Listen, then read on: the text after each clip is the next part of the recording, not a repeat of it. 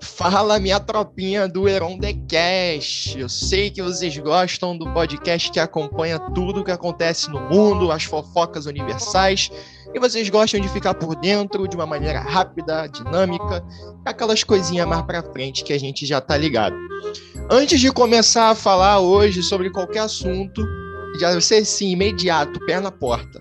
Eu quero saber por que você, obviamente, que está dentro da faixa etária, não vamos burlar as regras do processo, mas eu quero saber por que você, meu jovem que está aí em plena pandemia, ainda não se inscreveu no campeonato de FIFA que teve suas inscrições prorrogadas. Aproveita que eu não vou poder participar para dar uma coça em todo mundo. Se eu tivesse participando, jogando com o meu Bayern de Munique, botando aqueles dois pontas agudos, o Sané de um lado, com o Gnabry do outro, eu falaria aí, minha rapaziadinha, nem participa porque vai ser perda de tempo. Mas, como eu não estou, recomendo a todos e a todas que participem, que se inscrevam e que vivam aí a oportunidade de, além de ficar reconhecido no mundo do FIFA, também ganhar um pichuleco e comprar aquelas besteirinhas fast food que a Organização Mundial da Saúde já não recomenda. Já é? Então, pô, dá aquela ida lá, arroba no Instagram, olha o regulamento, vê como faz para se inscrever. Pô, merrequinha, se inscreve, participa, ganha e dá aquela dedicatória lá no final. E quando tiver a possibilidade de participar, galera mais idosa, no caso eu não sou tão idoso, mas se vocês conhecem o Sandro de Ciências da escola, sabe do que eu tô falando? Aí o bagulho fica diferente, porque eu sou semi-pro de FIFA, então as coisas ficam em outro modo. Então, por enquanto, recomendo aí a todos vocês que participem. Num próximo campeonato eu entro, ganho e a gente discute aí o que foi melhor. Então, arroba Colegeron, entra, se inscreve, campeonato de FIFA, não percam essa oportunidade. E, obviamente, obviamente, não deixem de deixar suas sugestões para novos temas de podcast, acompanhar a gente lá no Spotify, seguir o podcast no Spotify e recomendar aí para amigo, inimigo, vizinho, vizinha, enfim, até bota pro teu cachorro, bota um fone de ouvido nele. Mentira, não faz isso não, que a Luísa Mel vai aparecer. Então, vamos que vamos, porque hoje a gente tem um tema bem delicadinho para discutir. Hoje nós não temos convidados, estou só, solitário, mas vai ser uma coisa bem dinâmica exatamente para você fazer uma osmose de conhecimento pelo ouvido.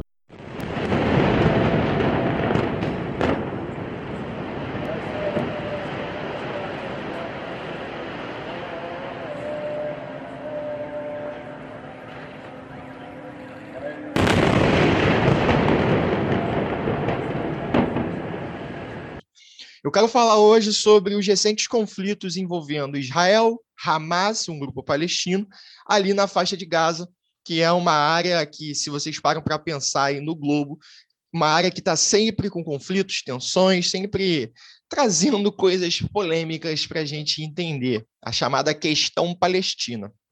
E eu já começo dizendo o seguinte: é, a questão palestina ela é, um é um problema que remete a anos anteriores, mas esse essa situação atual tem um estopim específico. Está inserido no contexto todo da questão palestina, mas tem um estopim específico.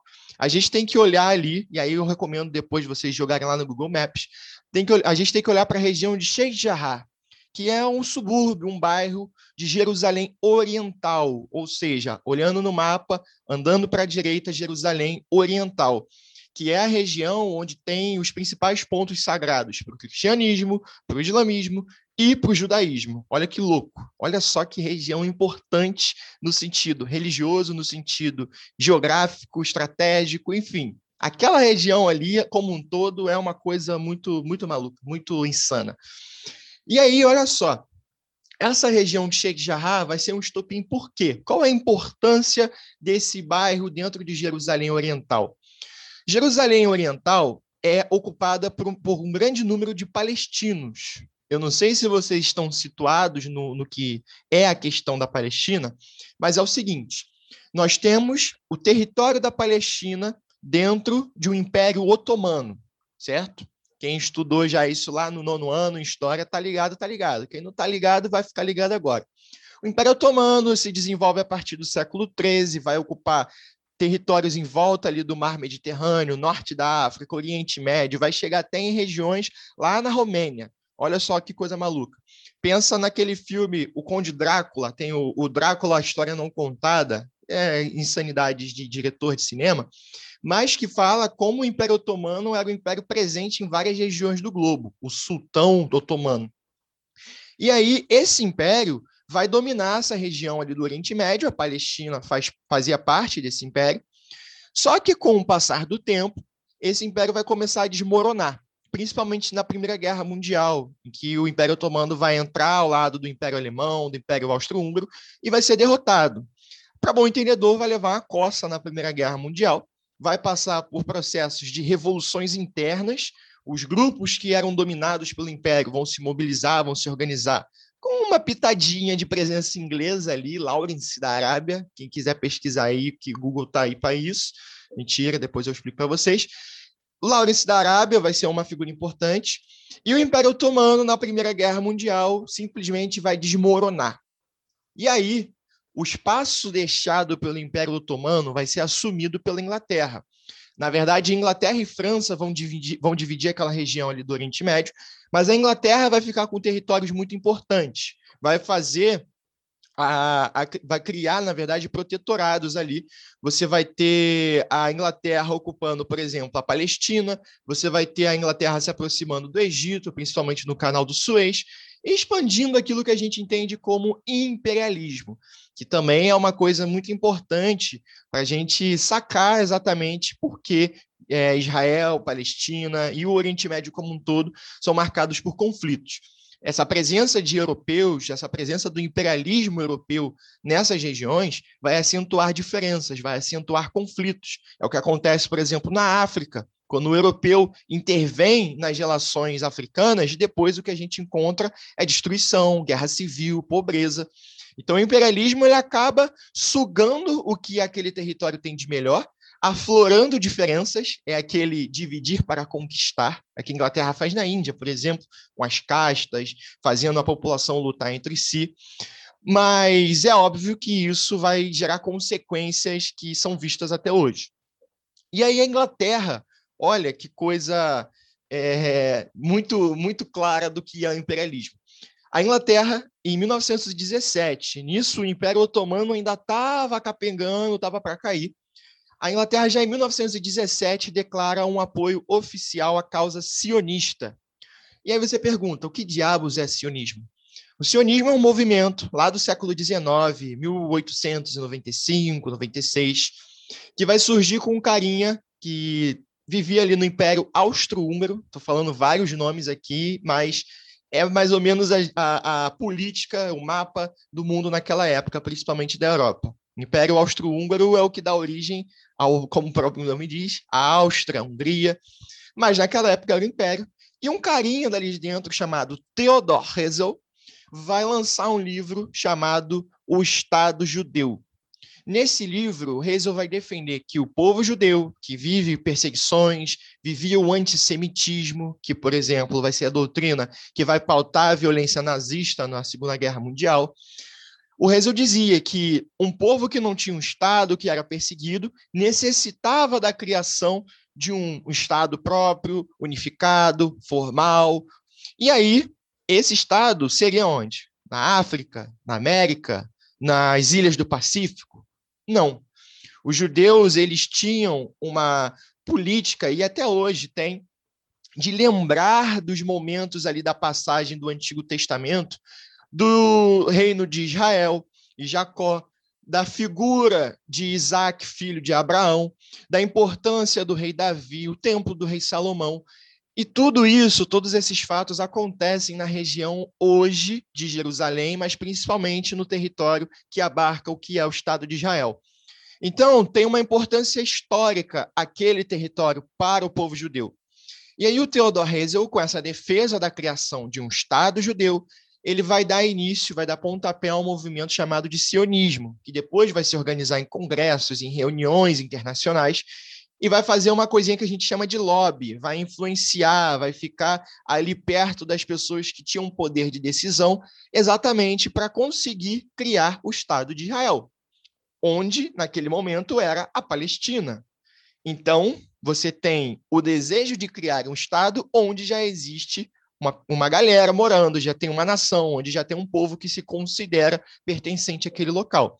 Porque aquele local vai ser ocupado durante muito tempo por árabes, que não só árabes, são os palestinos não são só árabes, você tem palestinos é, hoje de diferentes grupos, mas principalmente árabes, que vão se sentir pertencentes à Palestina, que muitos vão professar a fé islâmica e vão ocupar aquele território, vão ocupar regiões de Jerusalém, vão ocupar o território que era considerado a Palestina. E aí o Império Britânico, influenciado pelo sionismo, influenciado por essa vontade dos judeus de terem um Estado, vão, o Império Britânico vai lançar, a partir da figura de Arthur Balfour, ministro das Relações Exteriores, lá em 1917, uma carta, um ofício endereçado a uma outra pessoa, a Rothschild, dizendo que a majestade, a coroa britânica, via com bons olhos o estabelecimento do Estado judeu via com bons olhos a causa do sionismo, a causa desse movimento já internacional dos judeus para a criação de um Estado. E aí, nessa carta também é importante dizer que os ingleses afirmavam que, apesar de defenderem a criação do Estado de Israel, também viam a necessidade de respeitar aqueles que ali estavam, respeitar as suas crenças e principalmente dos povos não judeus. Então, a Declaração Balfour, como vai ficar conhecida essa carta, como vai ficar conhecido esse ofício, demonstra um apoio explícito do império mais poderoso do mundo naquele momento à causa dos judeus, à causa do Estado judeu. Isso, obviamente, vai impulsionar ainda mais a imigração de judeus para a região. A ideia de que o Estado estava cada vez mais próximo começou a tomar a cabeça das pessoas. E aí vem a Segunda Guerra Mundial. Segunda Guerra Mundial vai ficar marcado principalmente pelo Holocausto, ou Shoah, como vai ser o nome dado pelos judeus, o extermínio de 6 milhões de judeus na Segunda Guerra Mundial. Adolf Hitler vai construir a máquina de guerra junto com outras lideranças e o apoio da população alemã, e essa máquina de guerra vai voltar para o judeu como se fosse uma raça inferior, passível de extermínio. E aí você vai ter execuções em massas, campos de concentração e tudo aquilo que a gente está ciente é, na escola, filmes, enfim. E aí, quando a Segunda Guerra Mundial acaba, galera, o que a gente tem que entender é o seguinte: a ONU, Organização das Nações Unidas, é criada em 1945. A Declaração dos Direitos Humanos vem também no sentido de tentar evitar novos holocaustos, novos genocídios. E em 1947, a ONU lança a Resolução 181, que previa a criação de dois estados na região em que era a Palestina: um estado árabe, a Palestina, e um estado judeu, Israel. Isso, para os judeus, é aceito com um sorriso de orelha a orelha. Nós adoramos, nós gostamos, amamos, dei like e é isso. Já os palestinos não aceitam e iniciam um processo de revolta armada, um processo armado de repúdio a essa vontade da ONU de criar o Estado. E aí, no ano seguinte, é oficialmente criado o Estado de Israel, e logo após a sua criação, você tem o início da Primeira Guerra Árabe-Israelense, que é exatamente um conflito dos árabes que não aceitam a criação do Estado de Israel na sua terra, no seu território, contra o recém-criado Estado que vai receber apoio, por exemplo, de algumas nações do Ocidente, historicamente Estados Unidos, que vai se desenhar, vai se aproximar principalmente na década de 60. Israel vai vencer essa guerra, vai expandir o seu território com as vitórias militares. Em 1967 acontece outra guerra muito importante, que é a Guerra dos Seis Dias, Israel começa a observar movimentações de tropas do Egito, de tropas árabes, e faz um ataque na Força Aérea Egípcia ainda no solo, uma guerra que eles chamam de preemptiva ou preventiva. É tipo eu te dar um soco na cara porque eu tô vendo que você vai me dar um soco na cara, aí eu dou antes. A história de que você tem que dar o primeiro soco numa briga. Mentira, crianças nunca briguem, hashtag paz. E aí Israel ataca primeiro, explode a Força Aérea Egípcia no solo, a guerra, como o nome óbvio diz, dura seis dias e vai ser uma coisa absurda, porque Israel, em seis dias, vai triplicar o tamanho do seu território. Ele vai tomar a região da Península do Sinai, as colinas do Golã, a região da Cisjordânia e Jerusalém Oriental. Israel era proprietário de Jerusalém Ocidental, enquanto que Jerusalém Oriental pertencia à Jordânia. E aí, nessa guerra, ele vai tomar territórios da Síria, do Egito, da Jordânia e vai triplicar o seu território. Depois, lá na década de 70, ele vai devolver territórios para o Egito, territórios ao sul, e isso vai ser um acordo de paz entre o Egito e Israel, é importante dizer. Só que em 1967 vai virar um feriado para Israel, vai virar um dia marcante, porque é exatamente a data de unificação da, da cidade de Jerusalém, a cidade sagrada, a terra prometida de Jerusalém. E aí você vai ter outros conflitos mais à frente, a Guerra do Yom Kippur, por exemplo, que é no Dia do Perdão, lá em 1973, quando Israel é atacado num feriado dentro do calendário judeu e consegue vencer também essa guerra. Israel vai se envolver em massacres polêmicos, obviamente, em algumas cidades do Líbano. Enfim, é uma história marcada por conflitos e inimizades com os países árabes, importante vocês se localizarem. A gente está falando de um país que fica entre o Mar Mediterrâneo e o Rio Jordão, uma faixa ter ter é, territorial, engasguei, uma faixa territorial bem restrita na costa do Mar Mediterrâneo e que é cercado por países que são, de certa forma, apoiadores ou são países de maioria árabe. Então você tem, por exemplo, a Jordânia, você tem a Síria, você tem do outro lado o Irã, que é inimigo de Israel, você tem ao sul o Egito, que fez acordo de paz, mas ainda assim tem toda aquela questão de ficar em cima do muro. Você tem a Arábia Saudita do outro lado.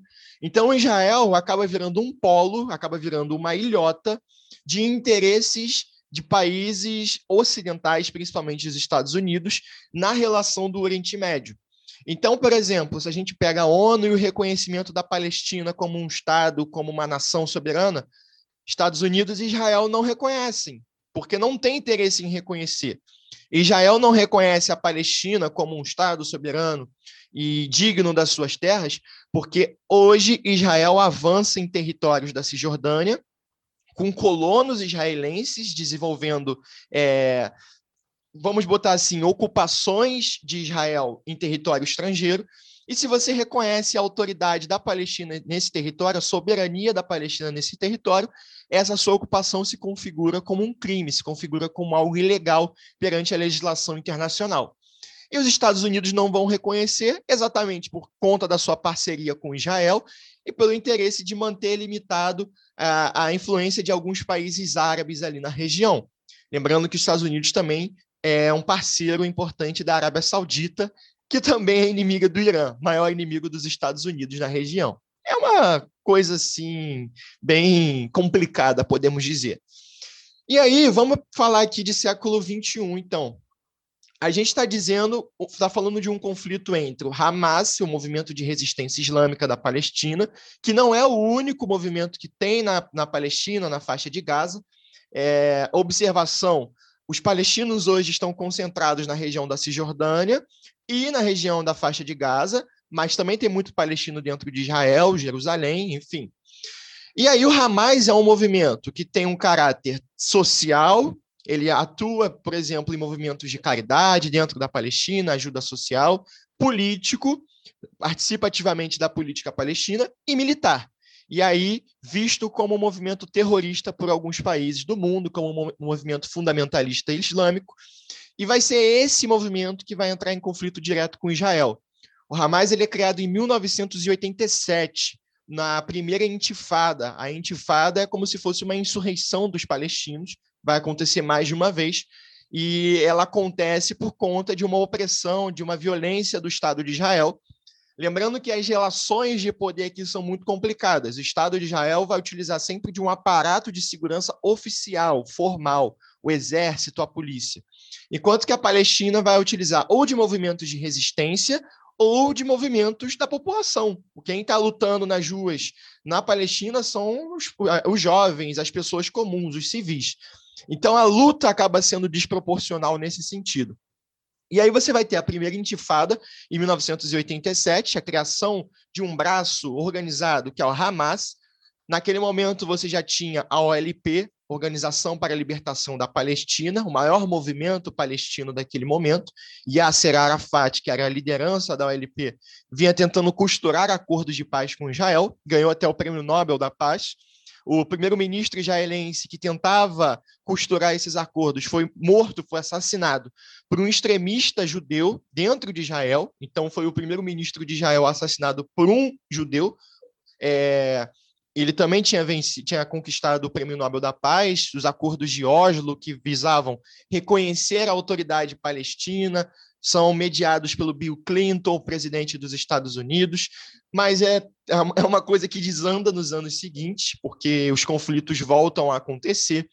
A gente tem, por exemplo, o caso da Intifada, já no século XXI, em que Israel vai utilizar da sua força de segurança para reprimir os palestinos em seus templos sagrados, em seus territórios sagrados, algo parecido com o que vai acontecer na situação de agora.